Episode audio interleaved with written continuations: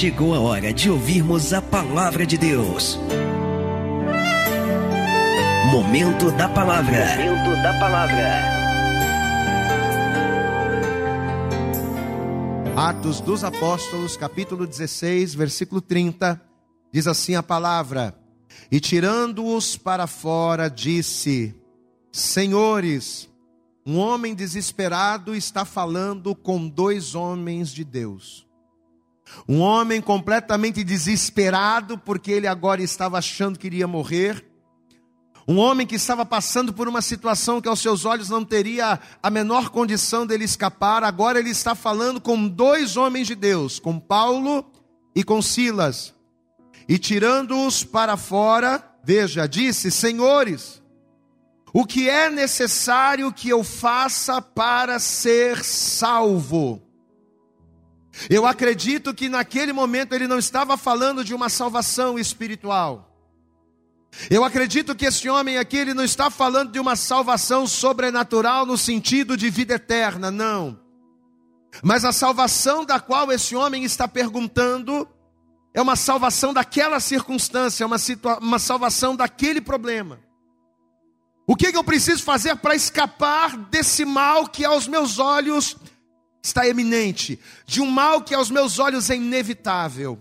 É isso. E tirando-os para fora, disse: Senhores, que é necessário que eu faça para ser salvo? E eles disseram: Crê no Senhor Jesus Cristo, e serás salvo, tu e a tua casa. Eu posso ouvir um glória a Deus nessa noite, meu irmão?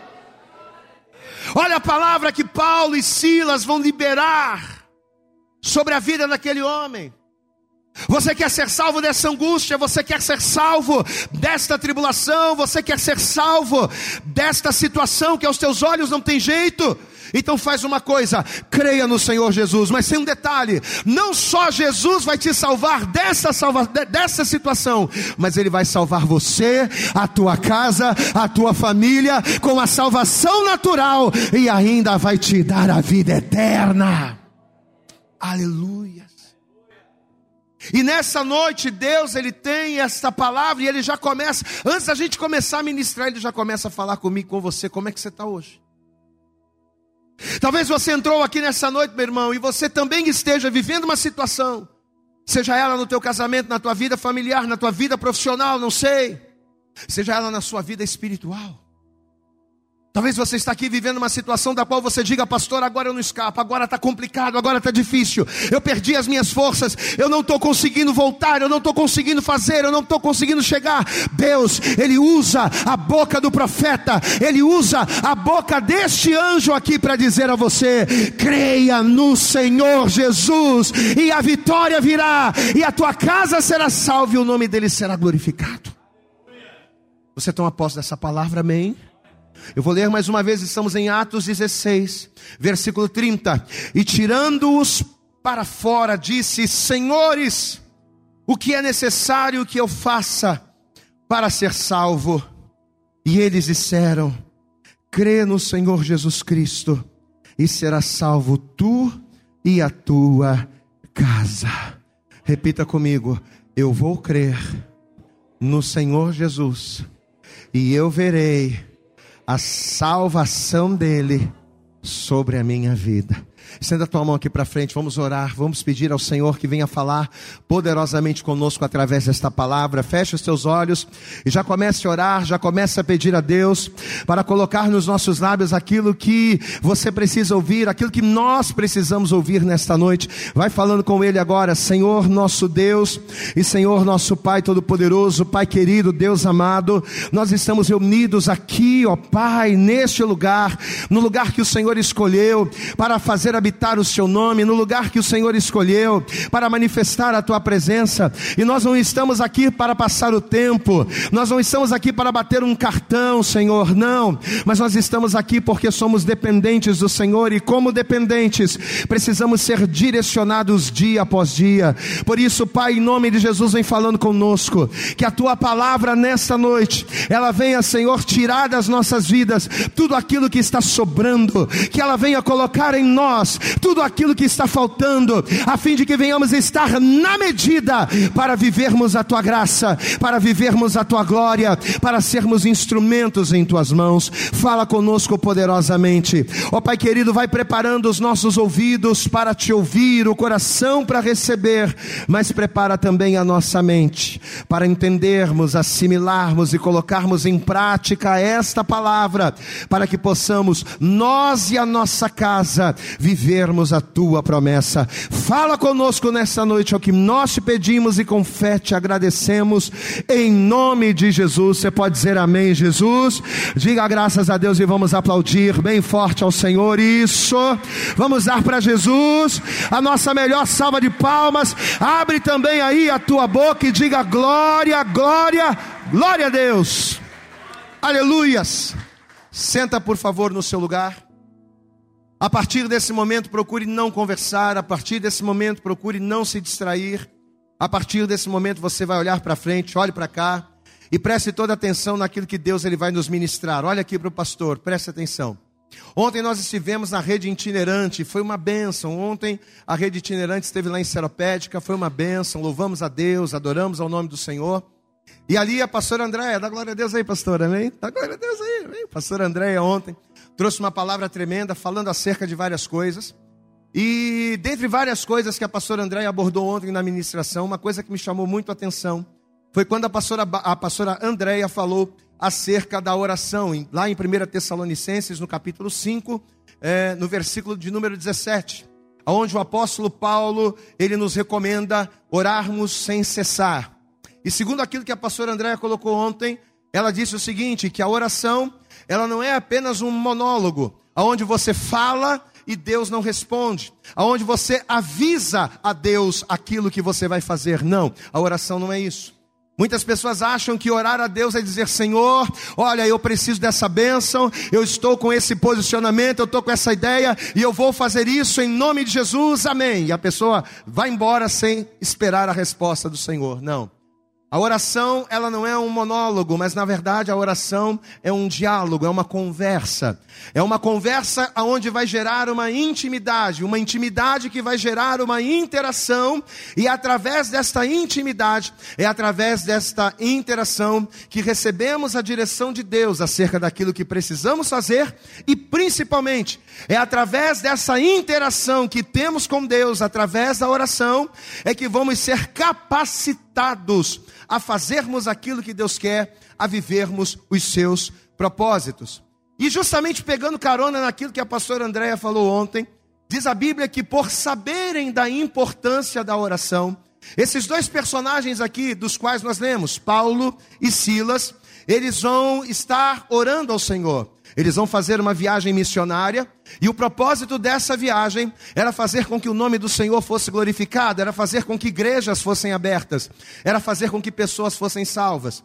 Mas eles entendiam, eles sabiam que seria impossível a vitória vir se eles não estivessem orando. Não havia, nesse momento, não havia uma igreja física, não havia um templo. Mas mesmo sem haver um templo, eles vão entender a necessidade da oração. Eles vão entender a necessidade de estarem orando a Deus. Você sabe que tem pessoas que só conseguem orar, tem pessoas que só conseguem jejuar, tem pessoas que só conseguem se consagrar se a igreja determinar alguma coisa. Ah, vai ter um período de jejum que a igreja está determinando, aí a pessoa vai lá e jejua. Ah, vai ter um período de oração que a igreja vai estar se consagrando, aí a pessoa vai e ora. Ou seja, ela depende de um templo, ela depende da igreja para poder tomar atitudes espirituais. Volto a dizer, não havia igreja nesse momento. Não havia um templo, um lugar onde Paulo e Silas pudessem orar. Mas mesmo sem haver um lugar, eles, por serem servos do Senhor, eles entendiam essa necessidade. E justamente por isso, eles vão separar um lugar. Eu até quero mostrar essa curiosidade para você. Estamos em Atos, Atos dos Apóstolos, no capítulo 16. Vamos voltar um pouquinho do texto que a gente leu. No versículo de número 13, a Bíblia diz isso. Veja, Atos, no capítulo 16, versículo 13, diz assim a palavra: E no dia de sábado saímos fora das portas, para a beira do rio, Diga bem alto, igreja. Onde se costumava fazer a oração. E assentando-nos, falamos às mulheres que ali se ajuntaram. Diga glória a Deus. Então, na verdade, Paulo e Silas, eles não iam para o templo orar. Paulo e Silas, eles não iam para a igreja orar, não. Eles se ajuntavam em um determinado lugar, não necessariamente por causa de uma igreja, mas eles se reuniam para buscar ao Senhor. Porém, todas as vezes em que eles passavam rumo a esse lugar de oração, conta-nos a palavra que uma jovem com espírito de adivinhação, ou seja, uma jovem que estava sofrendo sobre ela uma influência maligna, essa jovem vai sair ao encontro dos homens de Deus. E todas as vezes em que eles passavam rumo à oração, essa jovem, usada por um espírito maligno, vai começar a falar coisas acerca dos homens de Deus. Ela vai chamar a atenção das pessoas para ela, apontando para eles e dizendo: Olha, estes homens que vos anunciam a palavra, que vos anunciam o evangelho, esses homens são servos do Senhor. Ela não estava falando uma mentira. Paulo e Silas eram homens de Deus, eram homens que oravam, mas eles sabiam que a procedência daquela palavra, daquela revelação, não era uma procedência divina, era uma procedência maligna. Todas as vezes em que eles estavam indo rumo à oração, essa jovem, induzida por esse espírito, ela era impulsionada a falar a mesma coisa. E por vários dias isso aconteceu. Até que num desses dias, Paulo, cheio do Espírito Santo, ele vai voltar-se para aquela jovem, ele vai olhar para ela e ele vai ser um instrumento de Deus para libertá-la. Diga glória a Deus. Paulo ele vai olhar e com toda autoridade, ele vai olhar para aquela jovem, mas não apenas para ela, mas ele vai olhar para o espírito maligno que habitava nela e ele vai dizer: "Olha, em nome de Jesus, saia dela". E em nome de Jesus, aquela moça vai ser liberta. Glória a Deus. Vamos acompanhar isso na escritura, Atos capítulo 16. Estamos em Atos capítulo 16, a partir do versículo 16. Atos, capítulo 16, versículo 16, diz assim a palavra: E aconteceu que indo nós à oração, nos saiu ao encontro uma jovem que tinha o espírito de adivinhação, a qual adivinhando dava grande lucro aos seus senhores, ou seja, ela era uma pessoa explorada. Ela era explorada por aquele dom que na verdade não era um dom, mas era na verdade algo de origem maligna. Ela era explorada por aquilo. Vamos ler. E aconteceu que indo nós à oração, nos saiu, nos saiu ao encontro uma jovem que tinha espírito de adivinhação, a qual adivinhando dava grande lucro aos seus senhores. Esta, seguindo a Paulo e a nós, clamava dizendo: Olha, estes homens que nos anunciam o caminho da salvação são servos do Deus Altíssimo. E isto fez ela por muitos dias. Mas Paulo, perturbado, voltou-se e disse ao Espírito: Em nome de Jesus Cristo te mando que saias dela. E na mesma hora saiu. Posso ouvir um glória a Deus aí? Ou seja, Paulo ele foi um instrumento usado por Deus para que o nome do Senhor fosse glorificado na vida daquela jovem. Mas na verdade o que Paulo não sabia era que aquela libertação era apenas o início daquilo que Deus estava por fazer. Aquela libertação era simplesmente um degrau dos quais ele ainda teria que subir para que ele chegasse de fato aonde Deus queria. E já já nós vamos entender isso. Mas deixa eu dizer uma coisa para você. Você sabe que quando Deus ele quer trabalhar na vida de uma pessoa, Deus ele trabalha como ele quer, usando quem ele quer e da maneira que ele quer. Amém, amados? Diga assim comigo: Deus trabalha. Vamos participar. Diga: Deus trabalha como ele quer, usando quem ele quer e da maneira que ele quer. Então, seja usando uma jumenta, ou seja usando uma pedra, seja usando um homem, uma mulher, uma criança, seja usando um anjo, um ser celestial, não importa. Se for para cumprir o propósito de Deus na minha e na sua vida, Se for para que o nome do Senhor seja glorificado, Deus vai, usar quem quer que seja para que os seus desígnios eles sejam alcançados.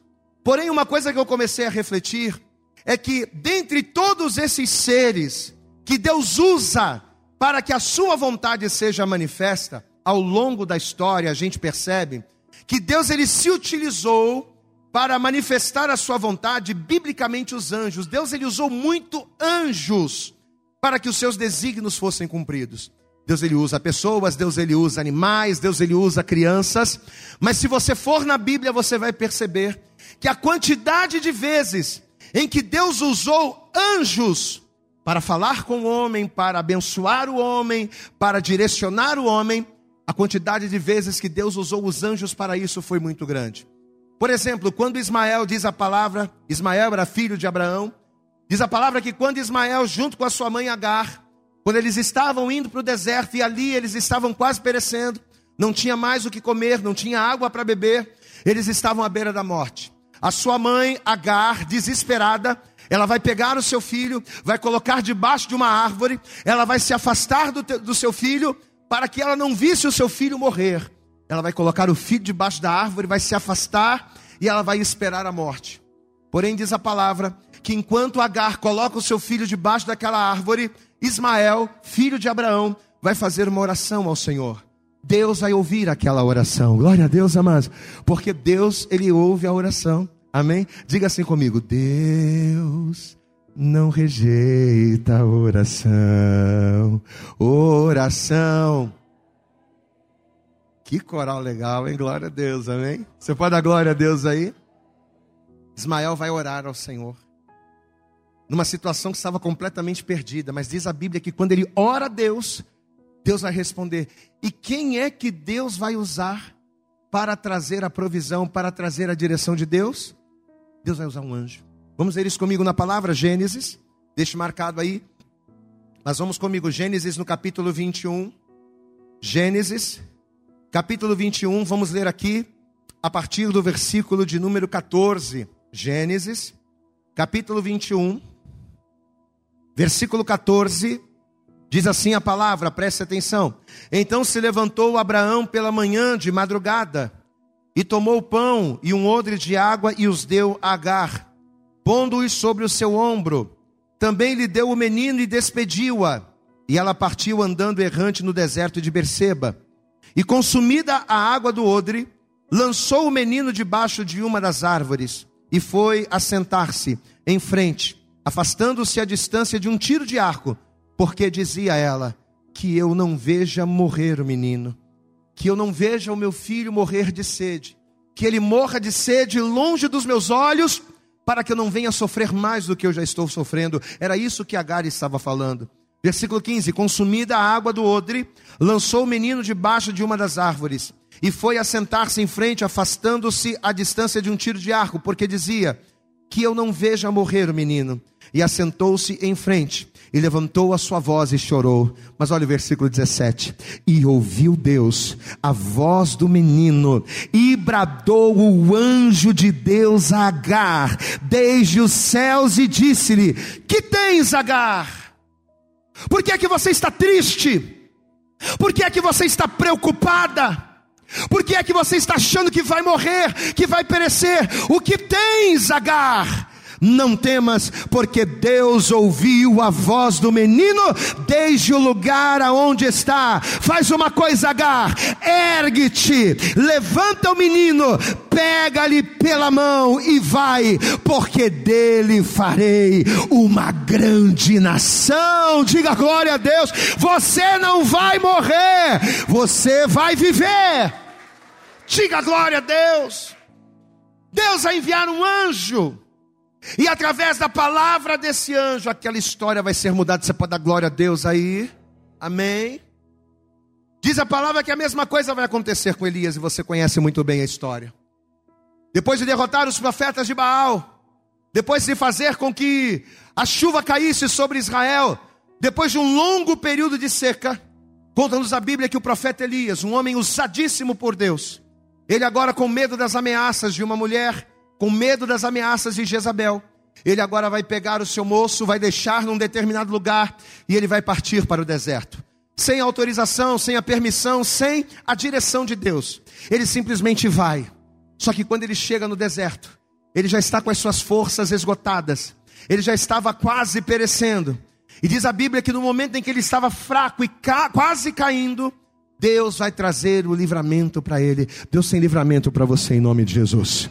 Talvez você está aqui exatamente como Elias, quase caindo, quase parando, quase desistindo. Pastor, olha, eu quero fazer, eu sei que é da vontade de Deus, mas as minhas forças estão se esvaindo. Deus ele vai fortalecer você e com a força da comida que o Senhor te der, você vai caminhar, você vai prosseguir para que o nome dele seja glorificado em você. Elias estava quase morto. E quem é que Deus vai usar para mudar a situação, a história de Elias? Deus vai usar um. Vamos lá, Deus vai usar um. Vamos ver isso comigo. Primeiro livro de Reis, capítulo 19. Vamos lá. Primeiro livro de Reis, capítulo 19. A partir do versículo de número 4. Primeiro livro dos Reis, capítulo 19. Versículo de número 4 diz assim a palavra: Ele, porém, foi ao deserto caminho de um dia, e foi sentar-se debaixo de um zimbro, e pediu para si a morte, e disse: Já basta ao Senhor, não aguento mais. Toma agora a minha vida, pois não sou melhor que os meus pais. E deitou-se e dormiu debaixo de um zimbro. Dá glória a Deus a igreja. E eis que então, naquele momento de fraqueza, naquele momento em que ele estava quase parando, em que as forças estavam quase acabando, e eis que então o anjo tocou e disse: Levanta-te e come, glória a Deus. Mas ele olhou, e eis que a sua cabeceira estava um pão cozido sobre as brasas, uma botija de água, e comeu e bebeu, mas ele não levantou. Ele comeu, ele bebeu, mas tornou a deitar-se. E o anjo do Senhor o tornou segunda vez e o tocou e disse: Levanta-te e come, porque te será muito longo o caminho. E levantou-se, pois, e comeu e bebeu, e com a força daquela comida enviada por Deus, entregue pelo anjo, com a força daquela comida, caminhou 40 dias e 40 noites até o Horebe, até o monte de Deus. Você vai caminhar, você não vai parar, você não vai retroceder. Com a força da comida do Senhor, você vai ter vitória. Aleluias. Quando Deus resolveu destruir Sodoma e Gomorra, porque o pecado daquela, daquelas nações estava subindo as narinas de Deus como um cheiro desagradável. Quando Deus ele disse um basta para aquelas nações, Conta-nos a palavra que ele vai usar justamente anjos para entrarem na cidade, livrarem Ló e sua família da morte e ao mesmo tempo trazer juízo sobre aquele lugar. Amados, e nós poderíamos ficar aqui a noite inteira, noite inteira dando vários exemplos, aonde Deus, para entrar em cidades, para entrar em casas, para entrar na vida de pessoas, aonde Deus se utilizou do trabalho de anjos Deus usou anjos para prepararem lugares. Deus usou anjos para trazerem livramentos. Deus usou anjos para entregarem recados. Deus usou anjo, para, anjos para trazerem salvação da parte do Senhor. Glória a Deus, amado. Diga assim comigo: Deus, diga bem alto: Deus usa anjos para me abençoar. E darei ordens aos anjos ao teu respeito para te guardarem em todos os teus caminhos. E eles te sustentarão nas suas mãos, para que não tropece com os teus pés em pedra. Pisarás o leão e a áspide, calcarás os pés o filho do leão e a serpente. Pois quem tão encarecidamente me amou, também eu livrá-lo-ei. Poluei num alto retiro, porque conheceu meu nome. Ele me invocará e eu lhe responderei. Está estarei com ele na angústia, livrá-lo-ei, glorificarei, dar-lhe-ei abundância de dias e te mostrarei a minha salvação. Aplauda bem forte ao Senhor, meu amado. Deus, Ele dá ordens aos seus anjos ao nosso favor. Quem está comigo até aqui, diga glória a Deus. Amém.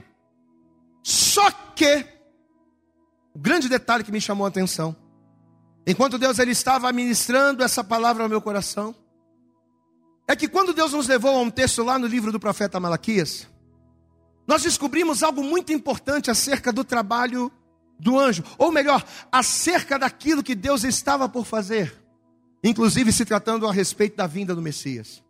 E essa palavra, e eu quero que você preste muita atenção nela, está lá, em Malaquias. Abra comigo, por favor. Livro do profeta Malaquias, no capítulo de número 3. Vamos ver isso aqui. Malaquias, capítulo de número 3. Eu vou ler se for preciso, eu vou reler mais uma vez, mas é importante que você leia com bastante calma para você entender. Malaquias capítulo 3, versículo 1, diz assim a palavra, preste atenção.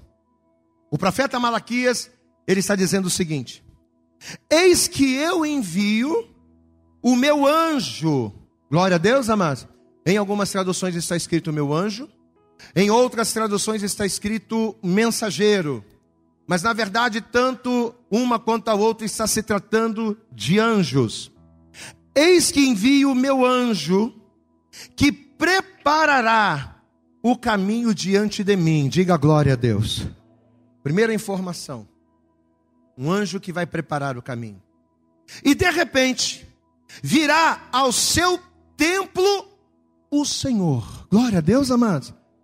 Segunda informação: virá ao seu templo o Senhor. A quem vós buscais? O anjo da aliança, a quem vós desejais. Eis que ele vem, diz o Senhor dos dos exércitos. Vamos ler de novo, de maneira pausada, para a gente não perder nenhum detalhe. Eu vou ler mais uma vez. Primeiro, ele diz: Eis que eu envio o meu anjo Diga comigo, igreja, que preparará o caminho diante de mim. Então ele está falando acerca de um anjo que vai preparar o caminho do Senhor. Aí ele diz: "E de repente virá ao seu templo o Senhor". Então o Senhor ele vai vir ao templo. E o anjo vai preparar o caminho. E ele diz: "A quem vós buscais, o anjo da aliança a quem vós desejais, eis que ele vem, diz o Senhor dos exércitos. Agora você não vai olhar para a Bíblia, olha para cá, presta atenção. Vamos entender. Esse único versículo, aqui de Malaquias, ele na verdade está nos dando três informações muito importantes, inclusive para a gente compreender a revelação de Deus para nós hoje.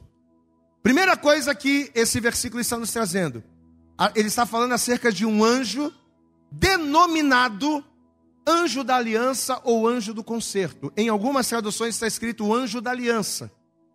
Em algumas traduções está escrito anjo do concerto. Então a primeira informação que ele está dando, que o anjo da aliança, o anjo do concerto virá. Glória a Deus, amados. A segunda informação importante é acerca do lugar aonde esse anjo vai vir. Ele virá, mas ele não virá em qualquer lugar. Ele virá, mas ele não habitará em qualquer lugar. Não. Qual é o lugar aonde esse anjo vai habitar? Ele vai habitar no seu templo. Glória a Deus, amados. Então esse anjo vai vir, esse anjo do concerto, esse anjo da aliança, mas ele não vai estar em qualquer lugar. Ele vai vir ao seu templo. É a segunda informação. E a terceira informação é que preparando o caminho para a vinda do anjo do concerto, um outro anjo, um anjo mensageiro, iria se encarregar de preparar o lugar. Então vamos pegar tudo isso aí e vamos colocar numa coisa só. O que, que o profeta está dizendo? É como se ele estivesse falando em sua geração, ele chegasse para o povo e dissesse: Olha, o Senhor está voltando. Amém? o Senhor está vindo. E quando ele vier, ele não vai ser visto em qualquer lugar. Ele não vai habitar em qualquer lugar, não. Ele vai habitar num lugar especial.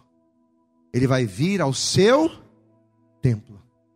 Porém, para que o anjo do concerto venha, para que esse anjo da aliança venha ao seu templo, um anjo irá preparar o caminho. Agora vamos começar a dar nomes aos personagens. Vamos lá. Quem seria esse anjo da aliança? Quem seria esse anjo do concerto que viria da parte do Senhor? Diga assim comigo: o anjo da aliança é Jesus. Posso ouvir um glória a Deus aí?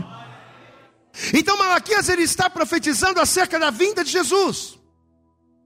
E ele está dizendo: Deus está dizendo que ele iria enviar o anjo da aliança, ou seja, o anjo do concerto. E na verdade, esse anjo da aliança, esse anjo do concerto, está se referindo a Jesus Cristo. Em Hebreus, no capítulo 7, no versículo 22, Jesus ele tornou-se a garantia de uma nova aliança superior. Glória a Deus, amados. O texto diz que Jesus é a garantia de uma nova aliança, ou seja, ele é o anjo da aliança, ele é o anjo do concerto. Em Mateus no capítulo 26, quando Jesus ele usou o vinho para falar acerca do sangue ali na ceia, o que, que Jesus ele vai dizer? Que o seu sangue seria o sangue da nova aliança. Diga glórias a Deus. Então, se o sangue de Jesus seria o sangue da nova aliança, significa que Jesus seria esse anjo do concerto, esse anjo da aliança que viria a esta terra. Então, Malaquias, ao falar do anjo da aliança, ele estava falando acerca de Jesus. Diga assim comigo: o anjo, vamos participar, diga, o anjo da aliança é Jesus. Fala com mais intensidade, diga, o anjo da aliança do concerto é Jesus. Glória a Deus. Segunda coisa, em que templo esse anjo viria? Porque Malaquias ele diz que esse anjo viria ao seu templo. Quem seria esse templo? Paulo vai dizer em 1 Coríntios capítulo 3, versículo 16: Não sabeis vós, vocês não sabem que vocês são templo de Deus e que o espírito de Deus habita em vós? Glória a Deus. 1 Coríntios 6,19, ou não sabeis, ou não sabeis que o vosso corpo é templo do Espírito, e que habita em vós, e que é proveniente de Deus, e que não sois de vós mesmos. Você não é de você. Olha aqui para mim, você não é de você. A sua vida não é sua, a sua vida não te pertence, a sua vida pertence ao Senhor, ao anjo do concerto, que é dono do seu templo. Diga glória a Deus. Ele comprou o templo, não com prata ou com ouro ou com coisas corruptíveis, mas ele comprou esse templo com o precioso sangue, o sangue do Cordeiro incontaminado, o qual foi derramado por amor de nós. Diga glória a Deus. Então, segundo a profecia, vamos lá. Quem é o anjo do concerto? Diga comigo, o anjo do concerto é o Senhor. Quem é o templo? Diga, o templo é o homem. Cada pessoa que ainda não havia sido salva, cada pessoa alcançada pelo Evangelho, cada pessoa que se renderia a Jesus Cristo, se transformaria no templo de Deus, aonde o anjo do concerto iria habitar. Cada pessoa que se rendesse a Jesus, que confessasse Jesus como seu Salvador, cada uma dessas pessoas se transformaria no templo que receberia o anjo da nova aliança. Quem está entendendo, pastor, aqui, diga glória a Deus.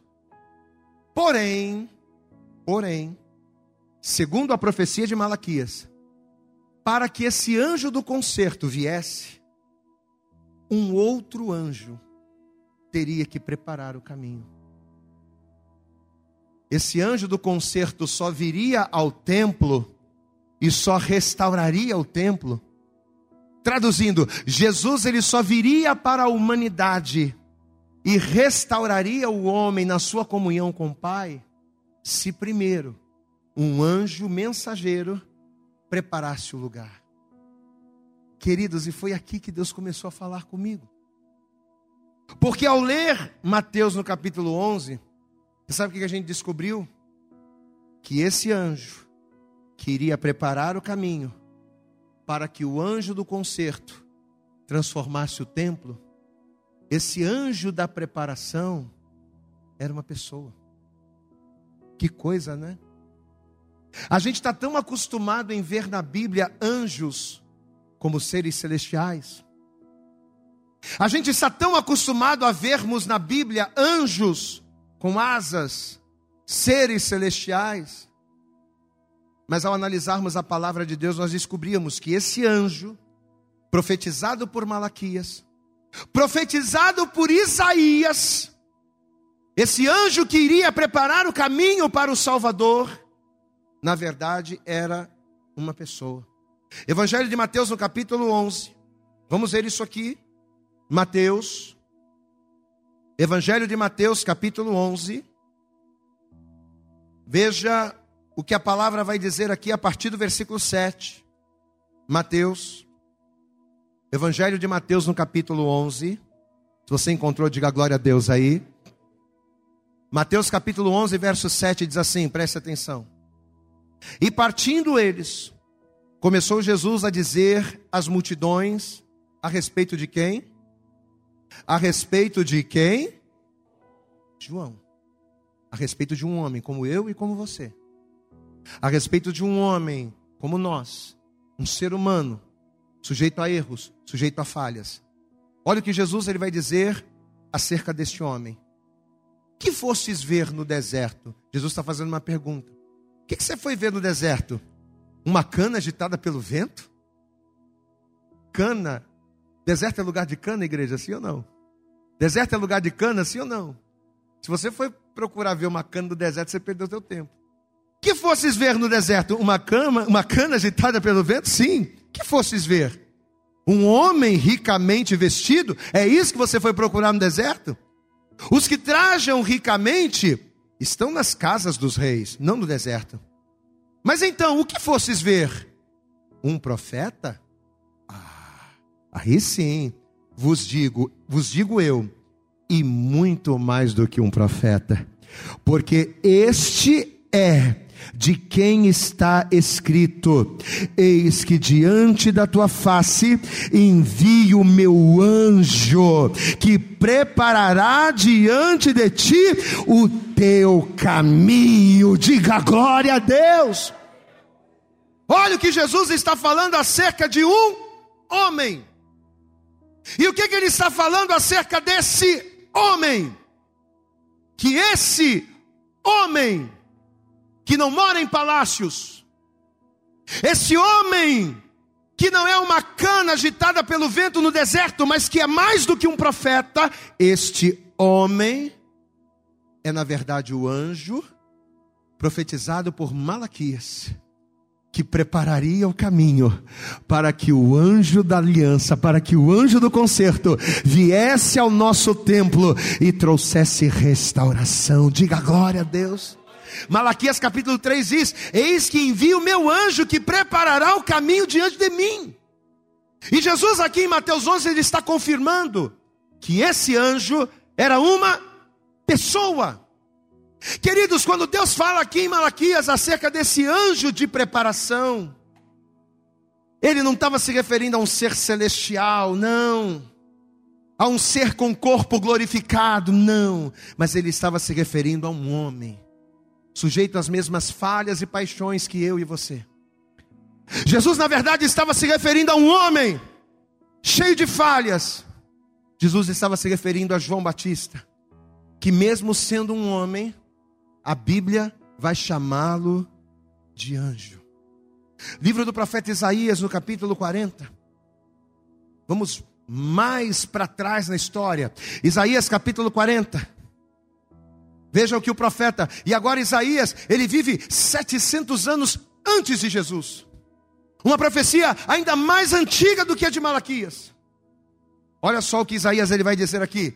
Isaías capítulo 40, versículo de número Vamos ler a partir do versículo 1, vai? Isaías 40, verso 1 diz assim: Consolai, consolai o meu povo, diz o vosso Deus falai benignamente a Jerusalém, e bradai-lhe que já a sua malícia é acabada, e que a sua iniquidade está espiada, e que já recebeu em dobro da mão do Senhor por todos os seus pecados. Versículo 3: Voz do que clama no deserto, diga glória a Deus, é no deserto, não é na casa rica. Voz do que clama no deserto, preparai o caminho do Senhor, endireitai no ermo, vereda ao nosso Deus, todo vale será exaltado, todo monte e todo outeiro será batido, e o que é torcido se endireitará, e o que é áspero se aplanará, e a glória do Senhor se manifestará,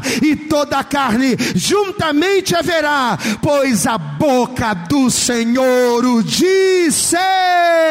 Aleluias, aplauda bem forte ao Senhor. Toda palavra, toda palavra está concordando. Aí, se você vai em Mateus 3, vamos de novo, isso é para você não ter dúvida. Mateus capítulo 3. Nós lemos o capítulo 11, agora vamos ler no capítulo 3. Evangelho de Mateus, capítulo 3. Veja o que Mateus, e você sabe que Mateus, um dos escritores dos evangelhos, ele vai dedicar o evangelho de Mateus para os judeus. Enquanto o evangelho de Mateus era para os judeus, porque ele fala muito acerca de referências. E olha o que ele vai dizer aqui. Evangelho de Mateus, capítulo 3, versículo 1 diz assim: E naqueles dias apareceu quem, igreja? Vamos lá, vamos participar. Quem é que apareceu, igreja? João Batista. E naqueles dias apareceu João Batista, pregando no deserto da Judéia, dizendo: Arrependei-vos, porque está próximo o reino dos céus, porque este de quem eu estou pregando é o anunciado pelo profeta Isaías, ou seja, esse, esse João Batista é o, é o anunciado pelo profeta que disse: Voz do que clama no deserto, preparai o caminho do Senhor e endireitai as suas veredas. Olha como a coisa, 700 anos lá atrás, 700 anos aqui na frente confirmando. Quem está entendendo, pastor, até aqui, diga glória a Deus. Agora vamos entender, olhe para cá. Diante de todas estas evidências bíblicas, diante de todas essas evidências espirituais, o que, que a gente começa a enxergar claramente aqui? Que o anjo do concerto ou seja, o anjo da aliança, que é Jesus, viria ao seu templo. Quem é o templo desse anjo? Os pecadores. E ele viria para quê? Como diz lá em Isaías 61, ele viria para pregar boas novas aos mansos. Ele viria para restaurar os contritos para proclamar liberdade aos cativos e abertura de prisão aos presos. Ele viria para anunciar o ano aceitável do Senhor, consolando aqueles que choram, abrindo as prisões dos presos. Diga glória a Deus.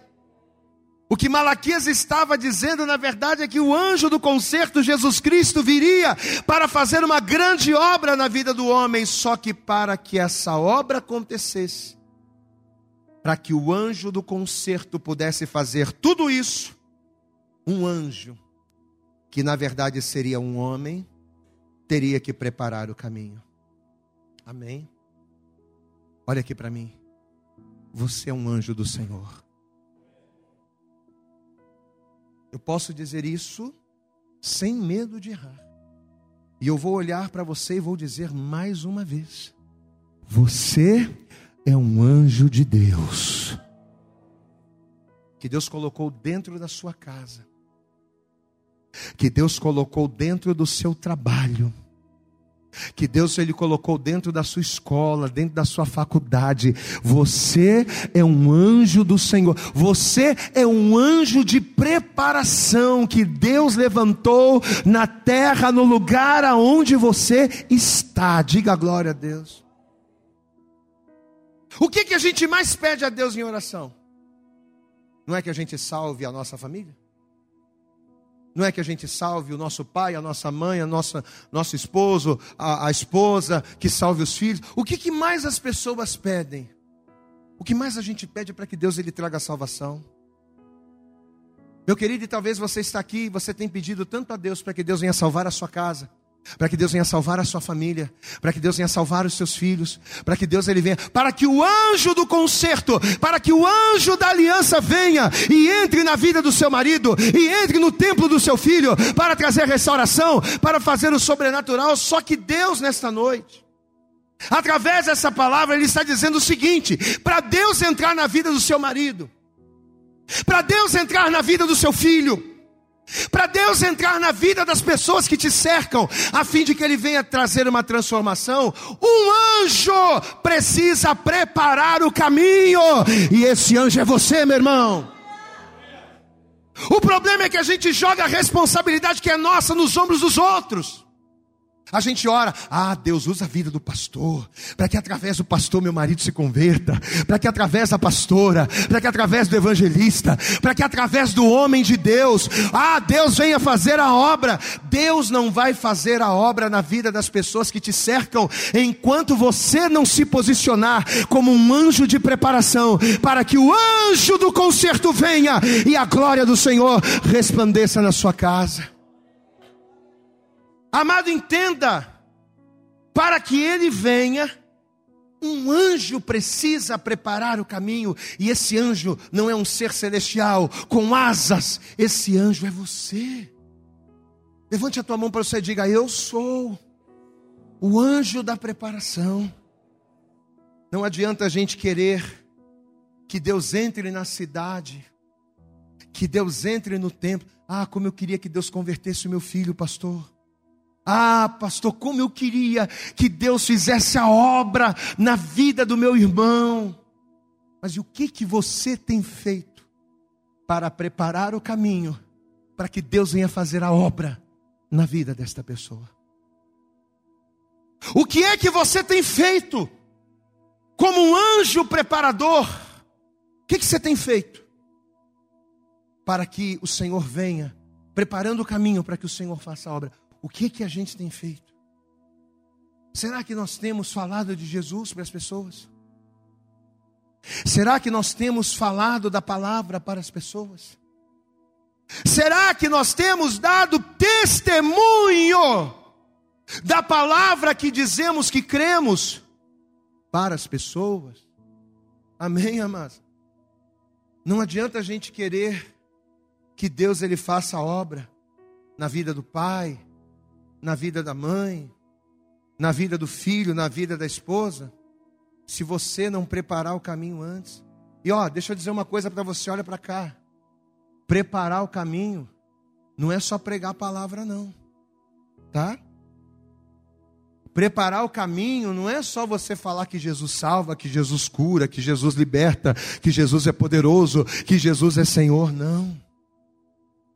Mais do que falar de Jesus, Preparar o caminho é viver Jesus. Será que a gente tem vivido Jesus dentro da nossa casa, para que através da nossa vida preparemos o caminho para o anjo do concerto fazer a obra? Será que a gente tem feito isso? Qual é o testemunho de Cristo que você tem dado para a tua mulher?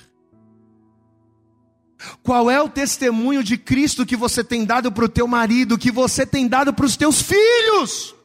Ah, pastor, eu não sei o que acontece, eu estou na igreja, eu oro, jejum, mas meu filho não quer saber de Deus. Eu já falei, eu já preguei, mas amado, não é pregar, não é falar. O meu filho não faz o que eu falo, ele tem três anos. O meu filho, ele não faz o que eu falo, o meu filho faz o que eu faço. Sabe por que, que ele ora? Porque a gente ora em casa. Sabe por que, que ele dá glória a Deus? Porque a gente dá glória a Deus em casa. Mas se eu ficar falando palavrão em casa, o meu filho vai falar palavrão também. Porque mais do que fazer o que a gente diz, as pessoas vão olhar para o que a gente faz. Quem entende o pastor aqui, diga glória a Deus. Mais do que falar de Jesus, preparar o caminho é viver Jesus, é dar testemunho, é ser luz, como a evangelista Luana falou, se eu não me engano, aqui no início do culto, não foi? É ser luz. E por que, que a gente está falando tudo isso? Eu falei que a festa da pastora era só uma isca. Você pode dar glória a Deus? O bom é que eu aviso antes. O bom é que eu aviso antes. Quem está quem tá vivo aí, diga amém. Mas por que, que a gente está falando tudo isso? Porque lá no texto inicial em Atos, onde nós lemos, tanto Paulo quanto Silas, mais do que pregar, eles viviam Jesus. Só ouviu um glória a Deus aí, amado? Eles estavam dando testemunho. Como anjos de Deus naquele lugar, eles estavam vivendo o Evangelho de maneira a preparar o caminho para que aquele povo tivesse um encontro verdadeiro com Jesus. E tanto isso é verdade, que por fazerem a vontade do Pai, curando os enfermos, expulsando o demônio daquela menina. Sabe por que, que eles vão ser presos, açoitados? Sabe por que, que eles vão apanhar? Sabe por que, que eles vão passar comer o pão que o diabo amassou? Sabe por quê? Porque eles estavam vivendo o evangelho que eles pregavam. Eles estavam a, vivendo a palavra que eles criam. Eles estavam cumprindo o propósito. Olha aqui, meu irmão. Você acha que você vem para a igreja uma vez por semana e que você senta nesse banco e que você ouve a palavra para quê? Hã? Eu vou falar para você uma coisa que eu falei hoje de manhã e é uma realidade. Deixa eu, deixa, eu, deixa eu abrir os teus olhos, deixa eu abrir o teu entendimento e te mandar real nessa noite. Quando você entrega a tua vida para Jesus, quando você levanta a tua mão e recebe Jesus como Salvador, você sabe o que você está fazendo? Você está se alistando. Diga assim comigo: a minha confissão, diga com autoridade, com fé, diga: a minha confissão é um alistamento. Que eu saiba, eu tenho dois militares aqui. A minha confissão é um alistamento. Quando você entrega a tua vida para Jesus, você está se alistando no quartel, só que você entra como recruta. Recruta não faz nada. Ou melhor, recruta faz tudo. Recapitulando, né, pai? Né, pastor? Recruta faz tudo, tudo que ninguém quer fazer. Mas recruta, acima de tudo, sabe o que ele faz? Ele aprende. Você pode dar glória a Deus aí? Ele está ali, ó, só comendo, só absorvendo, ele não faz nada. Ele só é de bucha. Bucha ele faz. Mas coisa importante ele não faz, porque ele está só comendo, ele está só absorvendo, ele está só se enchendo de informação. Mas para quê? Porque uma hora esse camarada que não está fazendo nada importante, ele vai ser colocado na linha de frente para fazer um trabalho importante, e é nessa hora que ele precisa estar preparado, é nessa hora que ele precisa estar munido, é nessa hora que ele precisa estar preparado para fazer, para cumprir o propósito do Senhor, meu amado. Você sabe qual é o propósito de Deus com a tua vida? Não é você ficar sentado no banco, ouvindo a palavra, indo embora e vivendo uma vida de qualquer maneira. Não! Deus te chamou, Deus te escolheu, Deus te separou para você ser um anjo de Deus na tua casa, para que você seja um anjo de Deus na tua família, para que aonde quer que você for, o nome do Senhor seja glorificado através de você. Aplauda bem forte ao Senhor. Diga glória a Deus. Assim como Deus tinha um plano e queria salvar uma família o anjo do concerto quer salvar a tua família também. Está vendo esses lugares vazios aqui, ó? Deus ele quer preencher esse lugar vazio com teu filho, com a tua filha, com teu pai, com teu marido, com a tua esposa. Esses lugares vazios aqui na igreja, Deus ele quer, ele quer encher, preencher com essas pessoas. Mas como é que ele vai fazer? Se a gente só vem para a igreja, ouve a palavra, mas não vive ela. Como é que você, como um anjo de Deus, vai cumprir o propósito de Deus se você vem para a igreja, só ouve a palavra? mas não vive o propósito. Deus ele quer entrar em templos. Glória a Deus, amado. O anjo do concerto quer entrar nos templos. Diz a palavra que ao libertarem aquela menina, Paulo e Silas foram presos e você já conhece essa história. Eles vão começar a adorar, vão começar a louvar a Deus. E perto da meia-noite, cantando louvores, orando, adorando, as prisões vão ser quebradas, as portas dos cárceres vão ser abertas as paredes vão quebrar, todos os presos vão estar soltos. E de repente aquele carcereiro, que talvez achasse que Deus não estava nem aí com ele, que talvez nem imaginasse que a sua vida era anotada por Deus, aquele carcereiro vai se ver numa situação desesperadora, porque a responsabilidade dos presos e da cadeia era dele, e aqueles presos soltos significava a sua morte, porque iria passar para Roma um atestado de incompetência. ele fracassou no seu trabalho, ele iria morrer. E diz a palavra que quando ele viu as portas abertas, a prisão quebrada, os presos soltos, ele só pensou em uma coisa: eu vou tirar a minha própria vida. Antes que Roma faça isso, eu mesmo vou tirar a minha própria vida, porque o que eu, vou, o que eu estou passando agora não tem jeito. E diz a palavra que quando aquele carcereiro mete a mão na bainha, que ele desembainha e que ele vai se ferir, ferir a si mesmo. Diz a palavra que o anjo chamado Paulo, diga glória a Deus, ele vai bradar lá do fundo da cadeia onde ele estava preso por glorificar ao Senhor, lá do fundo da cadeia onde ele estava preso por preparar o caminho do anjo do concerto, ele vai gritar lá do fundo da cadeia dizendo: Não faça isso, porque todos nós estamos aqui, ninguém foi embora, não tira a tua vida. Paulo vai estar no lugar certo, na hora certa, no momento certo estava vivendo o propósito. E quando aquele homem escuta a voz de Paulo, diz a Bíblia que ele vai parar, ele vai começar a se tremer, porque ele sabia a consequência de fracassar com Roma. Ele sabia qual seria a consequência de fracassar no seu trabalho. Assim como muitos de nós, às vezes, estamos assim, desesperados, perturbados por sabermos as consequências que um fracasso na nossa vida profissional, na nossa vida financeira pode nos proporcionar. Mas Paulo, como um anjo do Senhor, diga glória a Deus, naquele momento de trevas, porque tudo estava escuro na cadeia, Paulo vai se aproximar daquele homem. Vamos ler Atos capítulo 16, já estamos caminhando para o fim. Atos capítulo 16. Vamos ler aqui a partir do versículo de número 25. Atos 16, versículo 25. Quem achou, diga glória a Deus aí. Diga glória a Deus aí. Se você não achou, é só olhar para o data. Atos 16, verso 25 diz assim: E perto da meia-noite, Paulo e Silas oravam e cantavam hinos a Deus, e os outros presos os escutavam. E de repente sobreveio um tão grande terremoto que os alicerces do cárcere se moveram. E logo se abriram todas as portas e foram soltas as prisões de todos. E acordando o carcereiro e vendo abertas as portas da prisão, tirou a espada e quis matar-se, cuidando que os presos já tinham fugido. Mas Paulo clamou com grande voz, dizendo: Não te faças nenhum mal, todos estão aqui. Glória a Deus, amado. Olha o versículo 29. E pedindo luz. Amém, amados? Você sabe, as pessoas elas podem desprezar você. As pessoas elas podem ignorar as suas palavras. Mas no momento em que elas estiverem mais, no, no mais profundo momento de trevas, no momento em que elas estiverem passando pelas mais densas trevas da sua vida, é você que elas vão procurar. Glória a Deus, amado.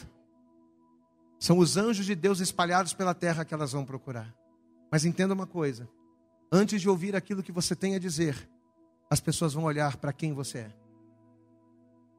As pessoas nunca ouvirão o que você tem para dizer, sem primeiro observarem quem você é.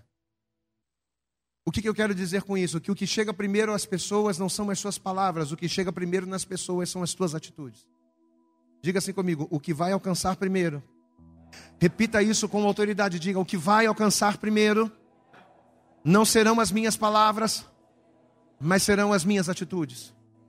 Antes das pessoas ouvirem o que você tem a dizer, as pessoas vão olhar para quem você é. Antes das pessoas ouvirem as palavras que você vai dizer, as pessoas vão olhar para os testemunhos que você dá, para a vida que você tem. E só depois de olharem para quem você é e para o que você faz é que as pessoas vão abrir os ouvidos para ouvir aquilo que você tem a dizer. Nós somos anjos de Deus nesta terra. E como anjos de Deus, como anjos de luz, a tarefa, o propósito de Deus é fazer com que venhamos trazer luz àqueles que estão em trevas. E essa luz ela é gerada através de um posicionamento com Deus. Essa luz ela é gerada através de uma vida com Deus. Veja comigo aqui. Vamos ler. Estamos em Atos capítulo 17, versículo de número 30. Vamos ler a partir do versículo 29. E pedindo luz saltou dentro, e todo trêmulo se prostrou ante a Paulo e Silas. Versículo 30. E tirando-os para fora, disse: Senhores, o que é necessário que eu faça para ser salvo? Olha a vida que eu vivo. Olha como eu estou. Olha aonde eu estou. Eu estou correndo risco de morrer. Quando Roma chegar aqui, eles vão acabar comigo, eles vão tirar a minha vida. O que, que eu preciso fazer para me salvar? Paulo vai olhar para ele. E ele vai dizer aquilo que a gente leu no início, versículo de número 30. E tirando-os para fora, disse: Senhores, o que é necessário que eu faça para ser salvo? E eles disseram: Crê no Senhor Jesus Cristo, e serás salvo tu e a tua casa. E lhe pregavam a palavra do Senhor, e a todos os que estavam em sua casa. E tomando-os ele consigo, naquela mesma hora da noite, lavou-lhes os vergões, e logo foi batizado ele, e todos todos os seus. Você pode aplaudir bem forte ao Senhor. Naquela mesma hora ele caiu, naquela mesma hora ele se rendeu, e naquela mesma hora ele reconheceu que só o Senhor era Deus. Aleluias! Mas por que que isso aconteceu? Olhe para mim. Por que que isso aconteceu? Por que, que aqueles homens, por que, que aquela família foi restaurada? Por que, que aquele homem foi restaurado? Por que, que aquela pessoa foi transformada? Porque o anjo do concerto veio a ele? Claro que sim. Naquele momento chegou salvação dentro da sua casa, diga glória a Deus.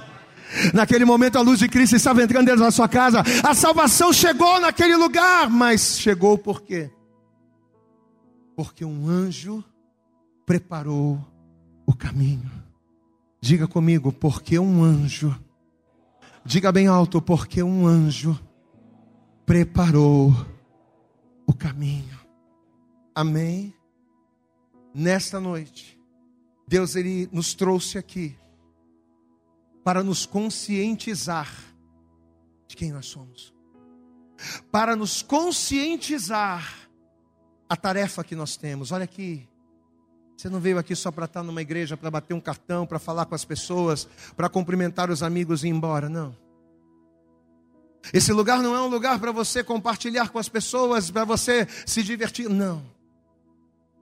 Esse é um lugar, é um lugar de preparação, para que através da tua vida, o nome do Senhor seja glorificado. Toda a igreja se coloque de pé em nome de Jesus. E assim que você se colocar de pé, eu quero pedir a você, dê para Jesus a tua melhor salva de palmas. Vamos aplaudir. Eu acredito que essa mensagem falou poderosamente com você. Mas se você acredita que ela pode ajudar também uma outra pessoa que você gosta, ama ou admira, mande para ela. Compartilhe o link ou convide essa pessoa para seguir o nosso podcast. E creia que fazendo isso, ainda que não seja você a ministrar, além de nos ajudar, você estará cumprindo o ID de Deus. Deus abençoe você e até o nosso próximo conteúdo.